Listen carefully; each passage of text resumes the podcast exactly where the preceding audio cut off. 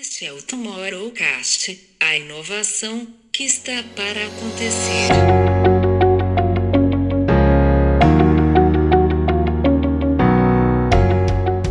O equilíbrio é você conseguir priorizar tudo aquilo que você quer priorizar, respeitando todos os stakeholders, todas as pessoas que participam daquele equilíbrio, em especial você. Porque no final do dia, as nossas decisões elas são frutos, né, das nossas convicções. E essas convicções elas determinam a cultura da companhia, sabe? É, então, acho que uma vez que você determinou visão, você determinou é, propósito, isso tem clareza, você precisa levar isso para a companhia, você precisa espalhar isso.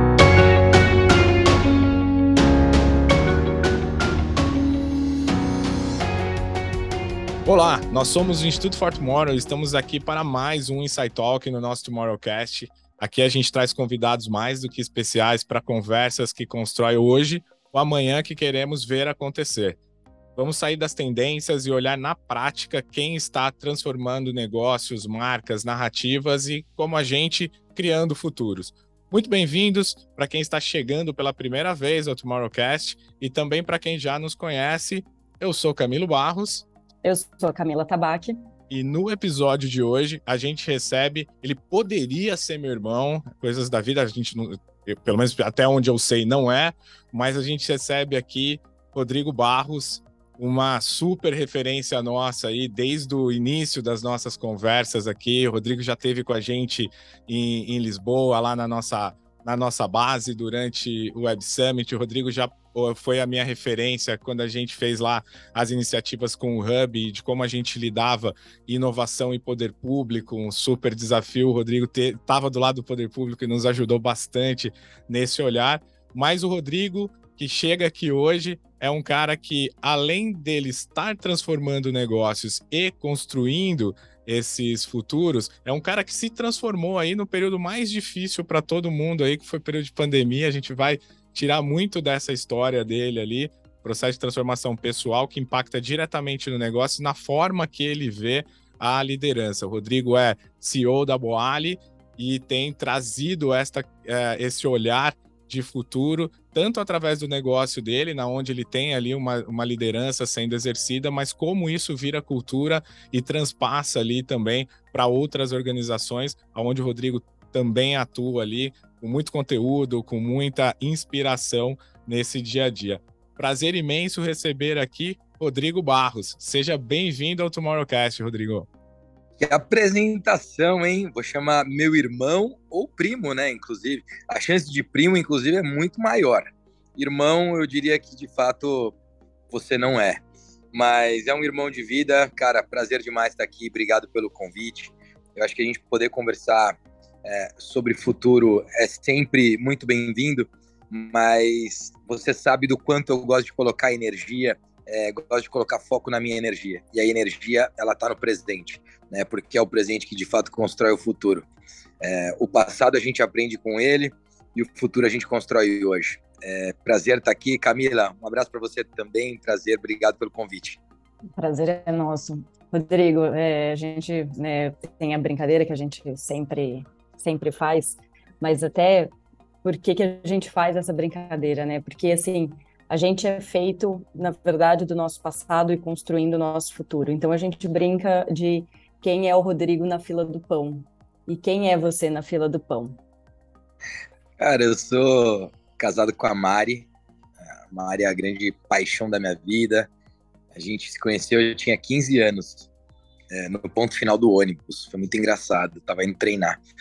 É, e dois anos depois a gente começou a namorar e faz 23 anos isso. Então, é, sou casado com a Mari, pai do Rodriguinho, que é grande presente que Mari e eu é, ganhamos e, e, o maior legado que a gente construiu. É, sou um apaixonado pela vida, sou um apaixonado pela jornada, é, ex-atleta profissional de futebol e hoje um atleta amador de triatlo Estou é, super animado, inclusive, nessa nova fase e que tem total coerência com tudo que eu venho fazendo, especialmente atualmente. É, fui apresentador de TV durante quase 10 anos, 9 anos e meio. Morei no Vale do Silício, é, empreendi na área de tecnologia, construí uma empresa lá, morei por dois anos lá. Depois me mudei para a Europa, fiz uma competição de startup na Europa, o Camilo deve lembrar, Hands-on Startup Tour. A gente foi a maior competição da Europa por, é, por três anos. E depois volto ao Brasil é, como secretário de Desenvolvimento Econômico e Inovação em Guarulhos, a oitava maior cidade do Brasil. Experiência incrível, uma curva de aprendizado muito boa e finalmente assumo em 2019 é, como CEO da Boali, empresa que eu também fui fundador, mas na época ainda como investidor. E, e é isso, hoje tocando a Boali e tocando essa vida de forma apaixonada. Pô, que demais. É, é muita inspiração e a gente vai seguir nisso ali. Uma das coisas que a gente vai deixar sempre por final, que é pedir para onde as pessoas podem te encontrar e se inspirar, eu já deixo aqui hoje no começo do nosso papo. Sigam Rodrigo Barros RB nas redes sociais ali, que é inspiração diária para tudo, para negócios, para saudabilidade, para tudo que vocês vão ver aqui nesse, nesse nosso papo. Rodrigão, para começar aqui, é, eu vou puxar um talk que, que a gente acompanhou no SXSW esse ano e, e que eu acho que passa muito pelo, pelo aquilo que a gente fala de cultura e da forma que você é, tem trazido a conversa também, tem inspirado pessoas ali. Teve um talk do, do Reg Fields, onde ele trazia a questão de que cultura em uma organização é o ar que os funcionários respiram, que é a forma que as pessoas agem quando a gestão não está na sala. E eu acho que isso vem muito de, do erro né, que as empresas cometem em querer ser empresas que não refletem a sua liderança por conta de, da necessidade da busca de um propósito, né, de, de querer assinar uma causa muito mais por marketing do que por, por cultura. E é algo que você bate bastante, não só na Boali, mas em tudo que você tem aí como, como um produtor de conteúdo também, levando para essa galera. O que, que você pode trazer para a gente, para a gente começar aí no, no território mais, mais macro sobre isso, sobre a liderança ser a dona da cultura e de que todo mundo tem que concordar com essa cultura para poder produzir mais, ser feliz e conseguir ter o equilíbrio. Cara, eu acho legal essa, esse ponto que ele traz de ser o ar que respira, mas é curioso, quando você fala ar, a primeira coisa que me vem é a água. Porque a água ela é muito flexível, a água é muito maleável, a água se mexe o tempo todo e, e eu acho que a cultura ela depende de coerência, né? Então ela não vai é, ser algo estático e imposto, ela vai ser algo muito vivo, ela vai ser algo é, que as pessoas vão e aí sim vamos voltar para o ar, vão respirar todos os dias e que em qualquer momento ela pode mudar. Né? Não adianta achar que porque você escreveu um propósito na parede ou se você determinou os valores por e-mail que aquilo vai acontecer. E para que a cultura é, de fato possa ser o ar que todo mundo. Aliás, a cultura é o ar que todo mundo respira. Ela só não, só não vai ser aquilo que você quer que ela seja, dependendo da sua atitude enquanto líder. E aí, para mim, uma das coisas que eu falo é, e acredito muito é que o líder, para ter uma cultura que ele entende, ou a liderança da companhia, para ter uma cultura que ela entenda que é a cultura adequada, ela precisa ter coerência. Né? A verdade é que você vê uma liderança com coerência, é uma liderança que conquista respeito e admiração. Né? E quando você conquista respeito e admiração, você puxa é, a cultura. Né? E a cultura, para mim, é o maior patrimônio de qualquer companhia. A cultura é o que determina quem são as pessoas. Né? É curioso quando a galera fala as pessoas são as, é, é, o maior patrimônio de qualquer empresa. A cultura é, porque uma vez que você consegue ter uma cultura bem é, alinhada, ela determina as pessoas, né? As pessoas que não se adequam à cultura, elas não ficam na companhia ou nem entram na companhia. É, e hoje eu tenho muito orgulho de falar que a gente consegue fazer isso na prática e que a gente consegue tirar isso do discurso. Né? E a gente consegue por coerência, a gente consegue por de fato entender que quando a gente tem uma, uma cultura que tem é, a, a, coerência da liderança, ela acaba, por exemplo, né, influenciando os liderados. E para isso acontecer, você precisa ter um time que acredite né, no propósito da companhia, acredite na visão da companhia, é, para poder viver de fato aquela cultura, mas que tenha valores complementares. Né? Então, assim, eu não acredito em, em, cultura forte quando você tem um time com divergência de valores. Né? Você tem que ter um time com divergência, ou convergência, melhor, não divergência, convergência de talentos, né? convergência multidisciplinar em termos de habilidades, de skills, mas quando a gente fala de, de valores, eles precisam ser complementares. Então, é, para mim é isso. Eu, eu acredito numa cultura forte com uma liderança coerente.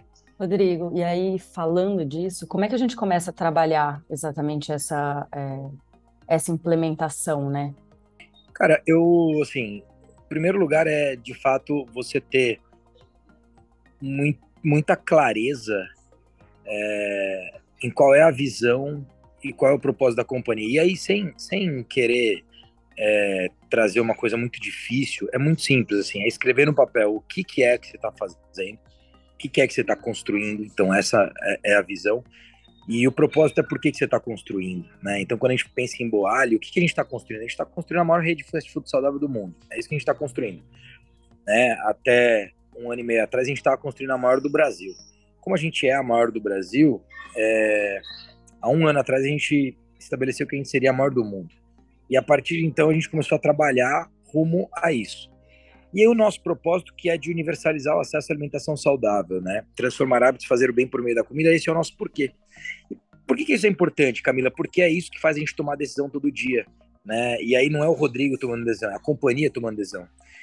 E isso pré-estabelece cultura, porque a falta de direção faz com que a cultura não tenha, é, não tenha força.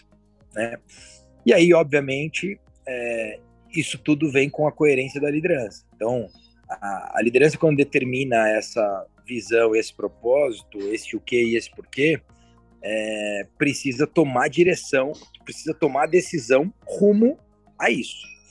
E aí, o que, que é importante? É importante que as convicções, que as crenças da companhia, as crenças da liderança, sejam crenças que levem a essa direção, né? Porque no final do dia, as nossas decisões elas são frutos, né, das nossas convicções. E essas convicções elas determinam a cultura da companhia, sabe? É, então acho que uma vez que você determinou visão, você determinou é, propósito, isso tem clareza, você precisa levar isso para a companhia, você precisa espalhar isso. E aí tudo aquilo que você líder e que a tua liderança, né, o teu time vai viver, aquilo quase que pega, sabe?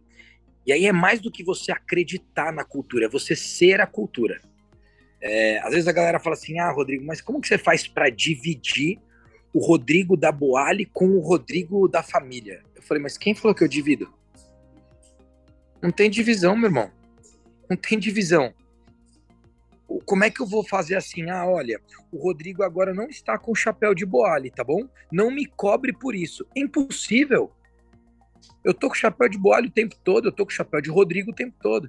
E aí é quando eu falo de vida integrada. Então acho que assumir responsabilidade é uma das principais características da liderança que quer construir uma cultura com engajamento. Né? Se você não assume responsabilidade daquilo que você quer levar, ninguém vai assumir. Né? É muito curioso isso. Ah, engraçado. O pessoal parece que não segue o que eu falo. É óbvio, nem você segue. Quer que o pessoal segue? Tá maluco? Tá doido? Né? Tá biruta? É, então é isso.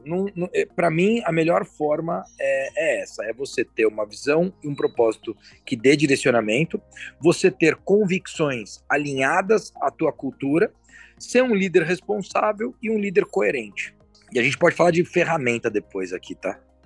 Não, maravilha. Eu quero pegar só um ponto aqui que, que você trouxe que passa por, por isso, né, do líder coerente, de tudo, é, e que vem muito do objetivo, tudo aquilo que vocês estão buscando como, como companhia, né? E eu gosto muito da definição muito clara de vocês, né? Vocês não estão ali querendo ser aquilo que, que não é o negócio, né? Você quer ser a maior rede de é, alimentação saudável, você não quer vender coisas etéreas que por acaso partem da, da alimentação saudável, está muito claro isso nesse, nesse ponto. Mas a gente, quando a gente fala de saudabilidade, quando a gente fala do porquê que eu mudo minha alimentação e, sei lá, me alimento através da, da, da tua rede, da, do, daquilo que vocês pregam, uma das coisas que a gente traz é, é muito o, os nossos hábitos, né? Carregar em cima dos nossos hábitos. E, obviamente, quando a gente fala de alimentação saudável, a gente parte para um equilíbrio entre. É, você falou que não tem separação entre o Rodrigo da Boalha e o Rodrigo Pessoa, mas só para a gente separar aqui para os nossos ouvintes, na né, hora que a gente fala desse equilíbrio entre é, vida profissional e vida pessoal, que todo mundo se atrapalhou demais aí com, a, com essa coisa de, de pandemia, né? A gente não tem mais a questão da, de estabelecer horários, das coisas ali, e é um, acho que é um dos maiores desafios que a gente tem Agora é como é que a gente não é nem reequilibra, porque acho que não estava equilibrado antes, mas a necessidade de estar equilibrado a partir de agora. Como é que funciona isso na tua mentalidade de gestor de um negócio de saudabilidade e como é que isso se reflete dentro do seu time de, de profissionais? Cara, que legal. É, eu vou pegar uma observação tua quando você fala que a gente tem essa clareza de ser a maior rede de, de comida saudável é, não é nem de comida, tá, Camila? É de fast food saudável. É mais do que de comida. Porque assim, você tem outras redes que não serão de fast food e que de repente podem se posicionar de uma forma similar. Entenda que quando a gente tem essa clareza de visão de ser a maior rede de fast food saudável do mundo, a gente, junto com o nosso propósito, a gente já cria uma forma é, de tomada de decisão que facilita muito a vida, cara. E, e isso responde à tua pergunta, que eu vou falar aqui na sequência de vida integrada, de equilíbrio, que é simplicidade, é, complexidade. Né? Pensa num processo complexo. Um processo complexo, ele, ele cria muita fricção. Né? Coisas complexas criam muita fricção. Então, quanto mais simples você torna o processo, mais simples fica a tua vida, né? Quanto mais simplicidade, mais escala, mais possibilidade de escala você tem. Né? Então, o que a gente faz aqui é deixar tudo muito simples. Entre essas coisas, a gente, por exemplo, tem 150, 153 SKUs, né, que são itens dentro da operação. Milho é um item, o frango é um item e por aí vai, tá? É, cada um desses são um SKU. Se você pegar uma outra rede parecida com a nossa, ela tem 300 SKUs. A gente tem 95% desses SKUs distribuídos pelo nosso centro de distribuição. Aliás, 90% desses SKUs distribuídos pelo nosso operador logístico, né? É, redes similares recebem fornecedores todos os dias. A gente só recebe o hortifruti regional todos os dias. O resto é uma vez por semana. Tudo isso faz com que a gente tenha eficiência de tempo. E aí, meu amigo, eu vou para a tua pergunta, é, né, para o resultado da tua pergunta, que é como é que faz para equilibrar. O equilíbrio ele vem muito mais fácil com a simplicidade. E aí tem uma coisa que Renato Cobra, que é meu treinador, fala. Ele, o Renato ele fala para a gente que quando você está lá na, na atividade física, no exercício, na prova e tudo mais, ele fala assim: vai na zona da elegância. Vai na zona da elegância. E a zona da elegância, Camila, é uma coisa muito legal, porque a zona da elegância ela não é a zona onde você não sente dor nenhuma. Ela é a zona onde você não perde a elegância, mesmo tendo dor. Olha que curioso. Imagina você correndo uma maratona e aí você fala, puxa, vou correr um pace de 4, só que a hora que você tá no pace de 4, você já corre torto. Você perdeu a elegância. Ali, mais do que dor, você vai estourar. Ali não é só sentir dor. Ali você vai sentir dor, mas você vai romper vai romper o ligamento, vai estirar o inferior da coxa e por aí vai. Quando ele fala vai na zona da elegância, é onde, mesmo com dor, você não perde a elegância. E sabe o que acontece na zona da elegância, Camila? Você não ultrapassa o seu limite, você empurra o limite. E, cara, empurrar o limite é uma das descobertas mais lindas que eu tive. Você não precisa ir além do limite. Você joga o limite para cima o tempo todo, que nada mais é do que você tá dentro da sua evolução constante. E entenda uma coisa, Camilo, não é a sua, não é a minha evolução que você tem que estar, nem a da Camila. Você tem que estar na sua evolução. A minha evolução é diferente da evolução da Camila, que é diferente da sua evolução, e é diferente da evolução quem está ouvindo a gente agora. E a evolução da Camila também é diferente da minha e da sua, e por aí vai. Então, quando a gente busca a nossa zona da elegância, a gente consegue ter essa evolução. E por que, que zona da elegância é importante? Porque você vai ter a zona da elegância nos seus relacionamentos, você vai ter a zona da elegância na, na, na sua vida de líder, de empresário, de, de atleta, seja profissional ou amador, que é o meu caso aqui no triatlo, né? A zona da elegância, é, ela faz com que tudo tenha mais leveza. E não tem como você ter leveza e não ter prosperidade. Acho que a, a leveza ela traz prosperidade e a leveza ela é fruto da simplicidade. Então eu colocaria aqui quando você começa a simplificar tudo, sabe? Simplifica teu, teus processos, simplifica tuas relações, simplifica é, a tua comunicação, simplifica, simplifica, simplifica. Tudo te dá mais tempo.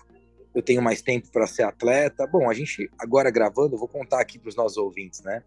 É, eu pedi meia horinha para vocês, porque eu fui pedalar hoje, só consegui fazer metade do treino porque choveu e eu quis preservar a minha segurança e eu pedi meia horinha para você para que eu pudesse nadar. Você me deu essa meia horinha, eu nadei e a gente está aqui gravando o podcast. Cara, é zona da elegância. Você entende como encaixou? Óbvio, eu respeitei teu tempo, eu pedi para você, você me concedeu esse tempo e eu fui nadar. Se você não tivesse dado esse tempo, a gente ia gravar e eu ia nadar depois. Mas é isso. Então eu acho que é sobre respeito é, de, de cada um desses itens. E, e entender, cara, que o equilíbrio não é você separar duas horas para uma coisa, seis horas para outra e conseguir cumprir aquilo todos os dias. O equilíbrio é você conseguir priorizar tudo aquilo que você quer priorizar, respeitando todos os stakeholders, todas as pessoas que participam daquele equilíbrio, em especial você. Então, é, ficou um pouco filosófico, eu acho, né, minha resposta. Ficou um pouco filosófico. Não, mas. Não, adorei. É, eu, foi maravilhoso, porque eu acho que no final você acabou falando de uma, de uma outra ponta que eu acho que é a, a, a qualidade do, do que a gente. aonde a gente coloca o nosso tempo, né? E aí eu já discutei falando bastante sobre exatamente escolher aonde a gente coloca o, o nosso tempo, né? Falar sobre questão de, de foco e, e, qualidade do, do tempo, que eu acho que é a coisa que no final é mais rica que a gente tem.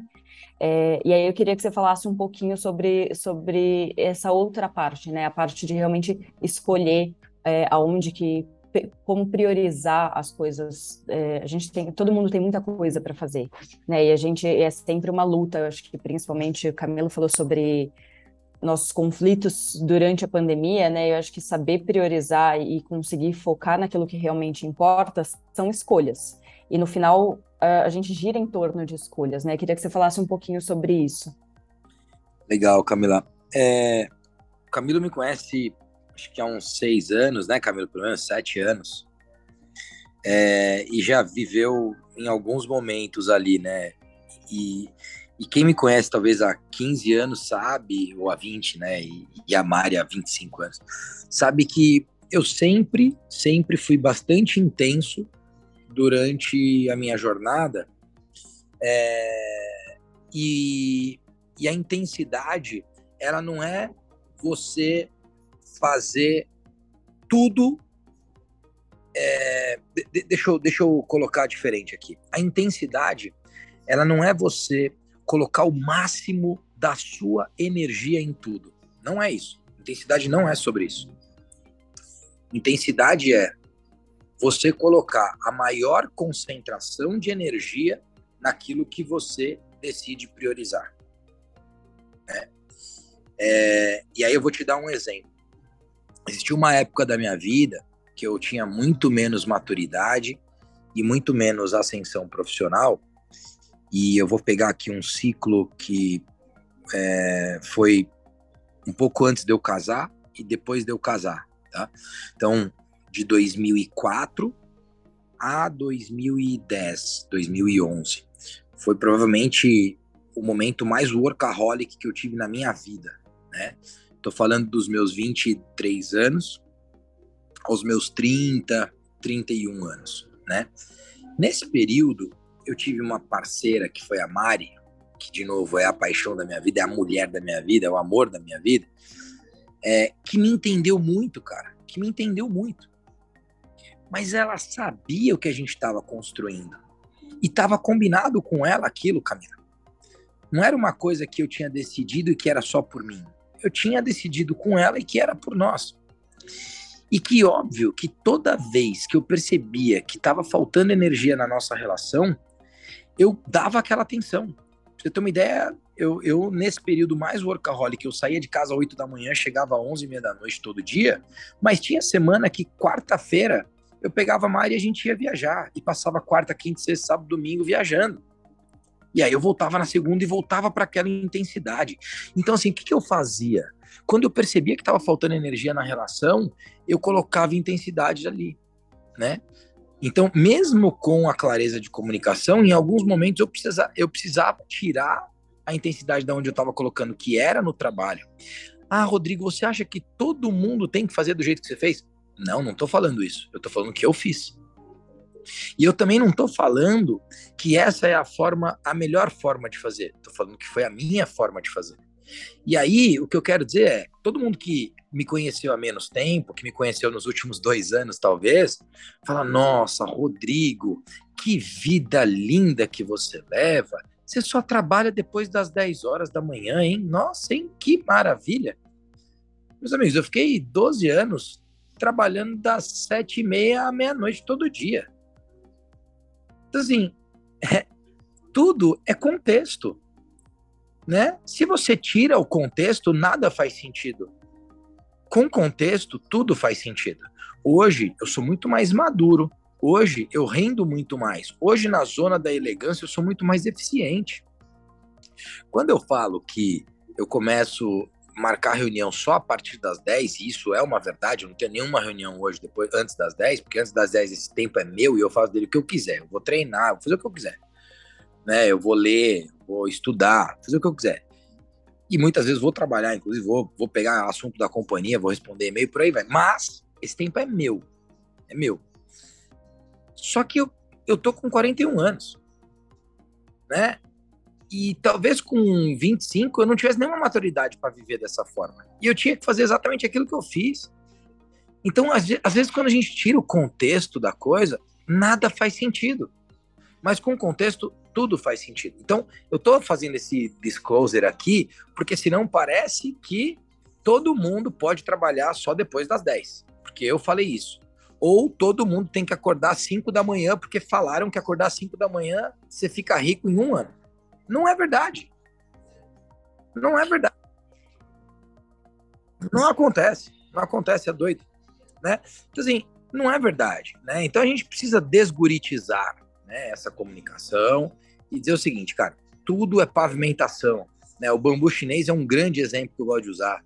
Né? Ele fica quatro anos crescendo raiz. Você nem vê, você só vê a pontinha dele e fala, nossa, ela não cresce, não. Aí depois de quatro anos, em um ano, ele cresce 20 metros. Né? Porque é isso. Então, eu acho que é conseguir construir uma base forte, uma raiz forte. Né? É, se a gente olhar para a curva da Boari nos últimos três anos, Camila, a gente percebe que a gente nunca cresceu tanto na nossa história, né? E óbvio que eu acho que existiu uma estratégia bem sucedida, mas existe uma raiz bem sucedida. A gente tem raiz, né? A gente tem base, a gente tem fundamento. É, vai ser muito comum você ver a galera que de repente cresceu aí nos dois últimos anos sem base, sem fundamento, que está depressiva né, que está mal. Por quê? Porque não criou base, porque não criou fundamento. E ou, ou ascendeu profissionalmente, financeiramente e acabou perdendo, ou mesmo não perdendo e ainda tendo um, um recurso importante financeiro, não está entendendo o que está fazendo, porque não tem base, porque não tem fundamento. Então eu acho que essa base, esse fundamento, ele é essencial.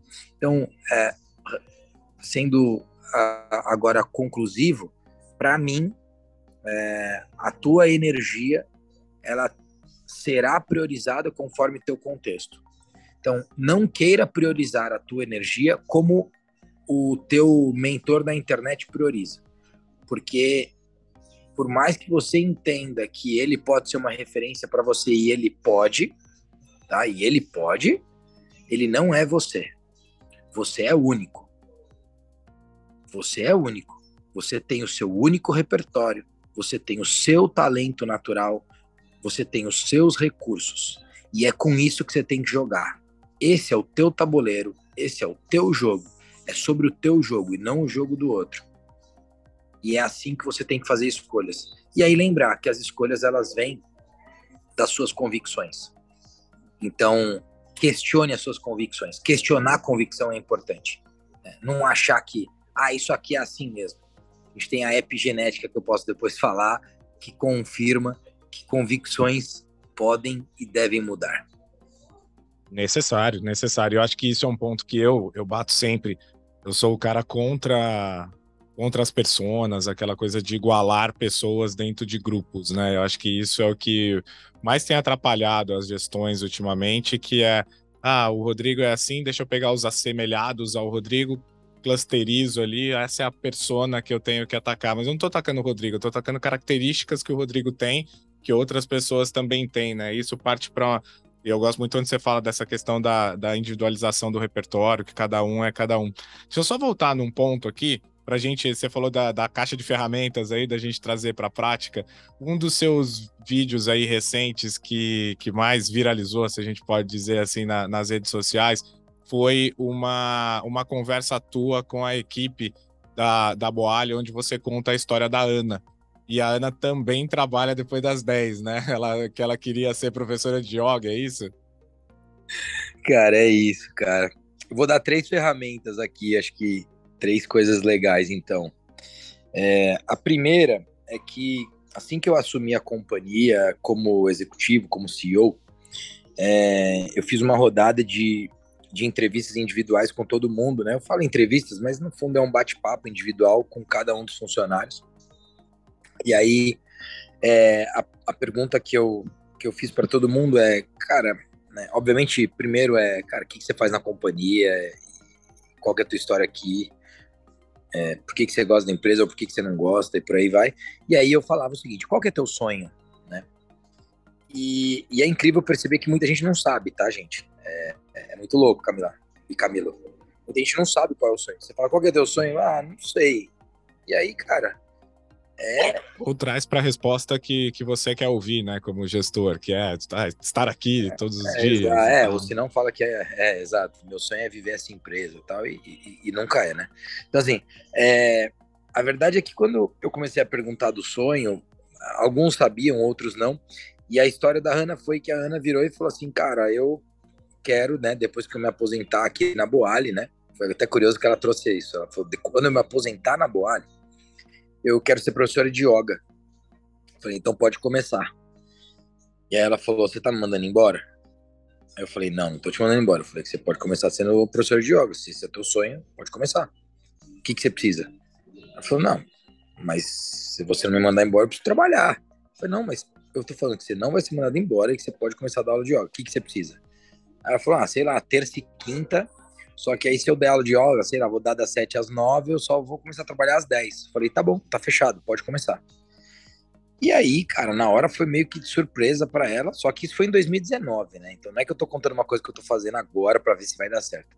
Deu super certo, faz três anos, vai para quatro daqui a pouco. Então, é, a Ana falou assim: então tá, então vou começar a dar aula de yoga. E ela começou a dar aula de yoga. E a verdade, cara, é que assim, eu não preciso te perguntar porque você já sabe a resposta. O rendimento da Ana é muito superior, porque hoje ela consegue realizar algo que era sonho dela para o futuro. Então, nada mais é do que você antecipar o futuro das pessoas. Né? Você antecipar o futuro é, dos seus liderados, vamos dizer assim, isso vai trazer um engajamento enorme, porque a companhia tem sim, cara, a responsabilidade. A companhia muitas vezes ela acha que né, essa visão meio patriarca da coisa, né? Que é, ah, eu pago o salário, você trabalha. Não, isso já foi há muito tempo, né? Assim, é, se a companhia não entender que a companhia tem um sonho e para ela realizar o sonho dela, ela precisa contribuir com o progresso do sonho individual de cada colaborador, não vai acontecer. O sonho da companhia não vai ser realizado. É, então eu, eu, eu, convido todo mundo a fazer esse questionamento sobre o sonho das pessoas, né? Tem funcionário que vai querer falar, cara, eu quero estar mais perto da minha família todo dia. Cara, como é que você vai fazer esse cara vir para o escritório pegar duas horas de condução, ida, duas horas de condução, volta? Se você poderia deixar ele mais tempo na casa dele, mais perto da família dele, mais realizado. Enquanto tem outro funcionário que fala que não, cara, eu não quero estar mais perto da minha família, porque sei lá por que motivo eu quero estar dentro do escritório, mas é, eu quero poder ter, sei lá, duas horas de almoço, porque é, é o momento que eu quero fazer meu esporte. Tá bom, beleza. Qual o problema? Né? Qual o problema? E, e quando você começa a perceber que essa customização ela não cria nenhum grande esforço é, e traz muito mais resultado, você começa a fazer isso e vai dar muito certo, né? Então, a segunda coisa, cara, em termos de ferramenta, é perceber que, assim, liderança, liderança tem a ver com confiança. E a confiança no líder, ela vem com duas coisas: respeito e admiração. Então, é, se você é líder, tá me ouvindo, nada mais, nada menos do que você quer confiar. Você quer as pessoas precisam confiar em você. E essa confiança ela vem com respeito e admiração. E por que confiar Camila e Camila? Por que confiar? Porque o mundo é cheio de medo. A Camila, o Camilo e o Rodrigo, a gente se sente inseguro lá fora. Lá fora é inseguro. É ou não é? É ou não é, Camila? Quando você sai no trânsito aí, tem, você se sente super segura? Você abre os vidros do carro, você acha que nada vai acontecer porque realmente é tudo muito seguro. Não é verdade. A gente se sente inseguro e as pessoas se sentem inseguras. E quando elas pertencem a algo que deixam, que trazem segurança, elas confiam.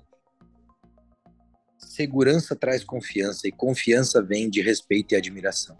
Então, invertendo a ordem agora, quando você conquista respeito e admiração gera confiança, você traz segurança. E essa, para mim, é uma baita ferramenta que pode mudar o jogo da empresa. Pode mudar o jogo da empresa. É, aquela história do líder criar conflito interno para gerar competição, isso já foi, galera. Isso traz insegurança. E insegurança não gera confiança e nem cria respeito e admiração. Então isso já foi, tá para trás.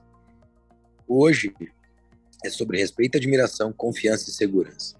E aí tem uma outra coisa que é a confiança entre os colaboradores, entre as pessoas. E para isso a gente criou um projeto aqui que a gente chama de projeto de mentores. Você escolhe uma pessoa para conversar todos os meses sobre o assunto que você quiser e você vai ter uma mentoria com aquela pessoa. Então imagina a diretora de operações, a Ana aí, que você conhecia no vídeo, que de fato viralizou, tá batendo aí um milhão de pessoas. É, cara, é, imagina a Ana pedindo mentoria pro nosso, sei lá, pro nosso head de TI, né? Você gera uma confiança entre eles, por quê? Porque o head de TI começa a entender onde é que a Ana admira ele. O head de TI vai lá e pede pro designer e o designer entende onde ele admira o head de TI, por aí vai. Então as pessoas elas começam a explicitar o que, que elas admiram umas nas outras. Olha que louco isso, cara. Que louco. E aí, o que você faz? Você faz com que aquele cara que percebe que ele é admirado por tal coisa, ele faça mais daquilo, que é o melhor dele. E quando cada um faz o seu melhor, explora o seu talento natural, o efeito de multiplicação disso é enorme em termos de resultado. Então, esse é o projeto de mentores, que é uma outra ferramenta que a gente tem aqui. É... E, obviamente, eu tenho uma reunião semanal onde todo mundo participa e eu trago assuntos dos mais diversos. É... Desde reuniões mais inspiracionais, reuniões de alinhamento, até reuniões mais operacionais. Mas o importante é que o departamento de implantação sabe exatamente o que está acontecendo lá em comunicação. 90% dos problemas que acontecem nas empresas ou nas nossas vidas vem de comunicação, vem da falha da comunicação. E eu fiz um vídeo falando disso e falei: não me pergunta de onde vem esse dado, porque esse dado vem do Instituto Rodrigo Barros. Não tem instituto que fez essa pesquisa, fui eu que fiz. Mas é verdade, galera. Você começar a fazer de forma empírica, você vai perceber. Um monte de coisa que nem era um problema vira um problema por falta de comunicação. E quando você cria essa comunicação integrada e as pessoas ficam cientes do que está acontecendo, além do direcionamento que elas têm, é, você evita problema. Aquilo que ia virar um problema, ele já não vira mais. Né? E quando ele vira, ele é tão pequenininho quando você pega ele, você não deixa ele crescer. Né? O melhor momento de resolver um problema é agora. Por quê? Porque é onde você tá do tamanho que você pegou ele agora. Se você deixar para amanhã, ele vai crescer. O problema cresce, o problema não diminui com o tempo, ele cresce. Se você não parar para resolver, ele cresce. Né? Então, acho que essas são ferramentas que eu uso aqui e que, pô, maior prazer poder compartilhar elas com vocês. E esse vídeo tá bombando, cara. É muito doido mesmo, Camilão. Para quem não viu, eu deixei ele no pin lá do meu Instagram, rodrigobarros.rb, tá lá é, um, um, dos vídeos, né? Eu deixei três conteúdos lá em cima, um deles é esse vídeo. Tá com mais de 50 mil pessoas curtindo, mais de 1.500 comentários, acho. Tá muito doido, muito doido. Bem legal. Rodrigo, que legal muito bom a gente sair um pouco do, do teórico também e ir para o prático. É, acho que ajuda a tangibilizar para quem às vezes não está conseguindo entender como é que coloca isso, isso na prática, né? E aí parece que não, mas a gente já está chegando no final do nosso papo, é, foi super rápido. E, e aí, para isso, a gente queria pedir para você, é, óbvio, o Camilo já citou, acho que vale citar de novo, uma boa fonte de, de inspiração é o seu LinkedIn e, e, o seu Instagram. Acho que a gente começa por aí. Mas queria que você deixasse algumas dicas aqui de coisas que você anda escutando, lendo. Sei também que você lê bastante, gosto de, de alguns é, livros. E queria que você deixasse algumas dicas é, para a galera aqui de coisas que você acha interessante. Deixa eu colocar um ponto aqui antes do, do Rodrigo responder só para colocar no, nessa pergunta da, da Camila, uma coisa que eu gosto bastante de escutar o Rodrigo falar também, a gente não entrou ali, a gente foi, foi no fluxo aqui da conversa e de fato ali a gente está chegando no final do nosso tempo aqui, mas eu comentei lá no começo do episódio que o, o Rodrigo aproveitou ali da, da pandemia e ele voltou a ser o atleta que ele, que ele já tinha ali, né, de uma carreira de de futebol e tudo ali, ele voltou a ser um atleta. Vocês viram que ele comentou aqui que ele é um atleta de triatlon, que ele tem ali os, o, o coach dele, que traz muito aprendizado ali, ele traz muito do esporte para cá. E a hora que eu faço a pergunta lá da, de todo mundo seguir o, a cabeça do líder, né, mas muito mais a cultura do líder do que a imposição do líder, o Rodrigo ele é esse atleta porque ele se coloca à frente desta é, empresa que busca saudabilidade, então ele tem que ser o reflexo disso, e ele, e ele traz muito nessa, nessa história. E aí, pegando aqui a pergunta da Camila, e eu já escutei o Rodrigo falar isso também, que hoje ele é esse cara que privilegia a saudabilidade, porque ele está à frente desse negócio, e isso faz com que ele leia coisas que direcionem ele para esse cara, ele pratica coisas que direcionam para esse cara, ou seja, é um líder em eterna formação, né? O líder nunca vai estar tá pronto, ele vai estar tá sempre construindo isso com base, obviamente, na cultura, na, na base dele. É isso, Rodrigo? Cara, é exatamente isso. E é muito legal você falar, porque passa um filme na minha cabeça enquanto você falava disso, cara, muito louco. É, quando eu tava na televisão, é, eu era um cara imerso naquele mundo da televisão, da comunicação, dos eventos. É, esse era o conteúdo que eu consumia e, e, eu procurava ser o melhor que eu podia todos os dias naquilo que eu estava fazendo.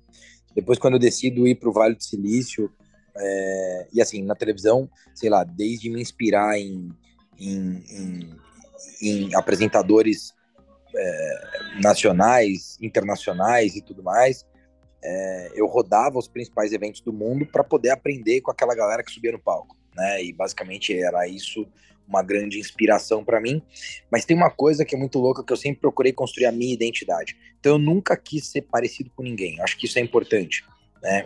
É, eu nunca quis ser um apresentador parecido com o Jô Soares. Eu nunca quis ser um apresentador parecido com o Larry. Eu nunca quis ser uma, enfim, eu nunca busquei isso. Eu sempre quis ser um apresentador parecido comigo mesmo, né? Então, assim, eu acho que essa questão de identidade é muito importante, que é, vale você ter referências? Claro que vale. Hoje eu tenho, sei lá, em termos de empreendedor, tem coisa do Jeff Bezos que eu acho o máximo, tem coisa do Jeff Bezos que eu não acho o máximo.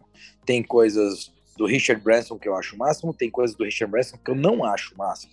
Né? Só para, né, o Jeff Bezos é o fundador da Amazon, o Richard Branson é, é da Virgin, e aí você tem é, é, um Elon Musk que eu acho o máximo uma série de coisas, que é o fundador da Tesla e tem coisas e da SpaceX e tem coisas que eu não acho o máximo, foi fundador da PayPal e por aí vai. Então é, tem coisas do Steve Jobs que eu acho que foi o máximo e tem coisas que eu não acho que foi. Então o que é importante? Ninguém é role model, ninguém é um modelo ideal para sua vida, ninguém é. Então, acho que essa construção de identidade é importante. E aí, em cada um dos momentos, eu fui ali verticalizando para uma coisa. E aí, Camilo, isso que você falou é muito verdade, porque em 2019 eu me encontrava ali perto dos 100 quilos. E quando eu peguei Covid em 2021, eu estava com 96 quilos. E o médico me trouxe vários problemas ali de saúde que eu tava entre eles um triglicérides de 356, entre eles pressão alta, que eu já tomava remédio há mais de oito anos, entre eles várias outras coisas. E aí eu coloquei na cabeça o seguinte, cara, não tá fazendo sentido nenhum. Né? Eu tô tocando uma companhia que é uma companhia de saúde, uma companhia de transformar hábitos, fazer o bem, e eu não tô com saúde, não tô saudável. E ali eu tomo uma adesão. E ali eu tomo adesão e conheço a epigenética por um livro chamado Sinfonia da Vida. E aí, Camilo, eu já deixo essa dica.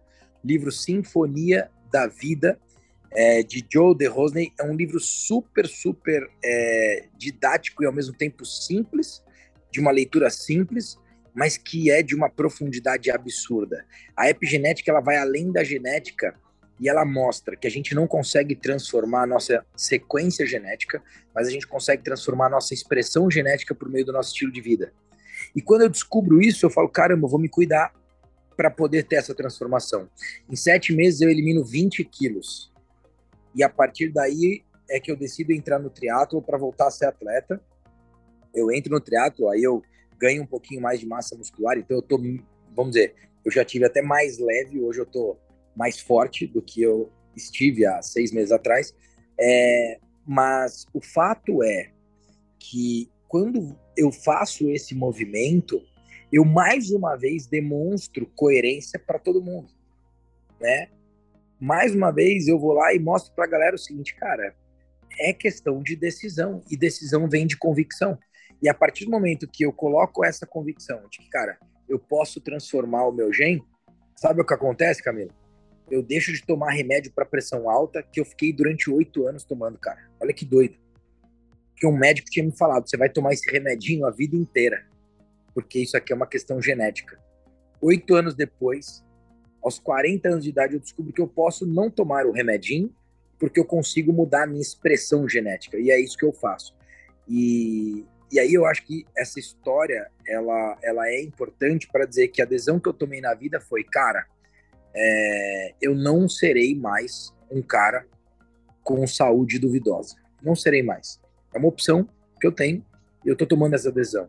Eu vou ser um cara saudável, né? E eu sei que, obviamente, o limite do, do, do esporte também traz prejuízo à saúde e é por isso que eu tenho uma escolha muito mais de viver o esporte como um estilo de vida saudável do que a alta performance do triatlo, né? Então, é, não é o que eu busco, eu busco saúde.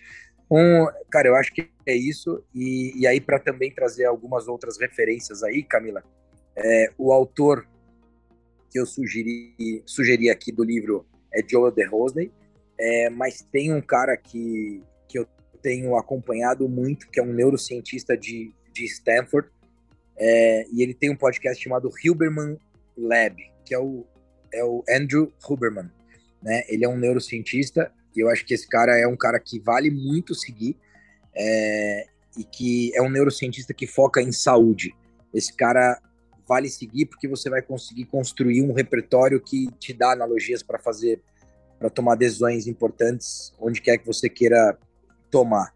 É, e aí eu gosto muito de, de várias literaturas, eu estou lendo muito sobre saúde, como eu já coloquei, é, mas eu gosto de ler sobre filosofia, por exemplo, né? Eu filosofei um pouco hoje aqui. Então, acho que filosofia ela também agrega muito no repertório. É... Eu gosto de, de algumas algumas é, histórias reais. Então, eu gosto de assistir documentários sobre histórias reais, né? E por aí vai.